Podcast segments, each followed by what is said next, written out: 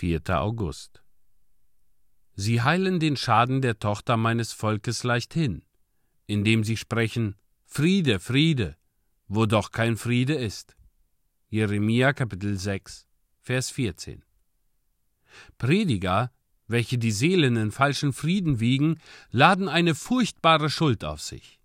Ich kann mir keinen Menschen mit größerer Blutschuld beladen vorstellen als den, der dem höllischen Löwen Beute zuführt, indem er den Menschen schmeichelt.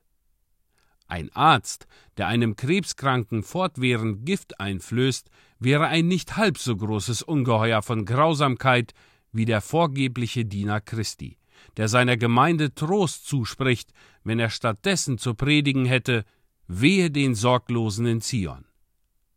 Der Steuermann, der vorgibt, das Schiff in einen bestimmten Hafen zu steuern, sich aber damit beschäftigt, Löcher in den Boden zu bohren, damit es versinke, ist kein größerer Verräter als der Mann, der das Steuerruder einer Gemeinde ergreift unter dem Vorwand, Christus anzusteuern, während er sie zugrunde richtet, indem er die Wahrheit verwässert und die Menschen mit süßen und schmeichelhaften Worten einschläfert.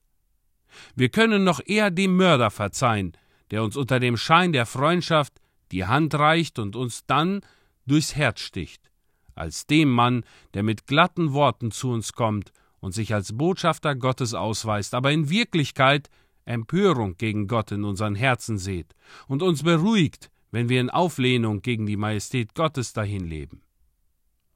Der Beweggrund solcher falschen Propheten war nichtswürdig.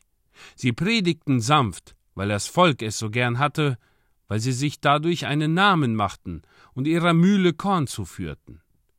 Solche Verräter des Kreuzes Christi richten sich nicht nur selbst zugrunde, sondern reißen auch andere mit auf den Weg zur Hölle.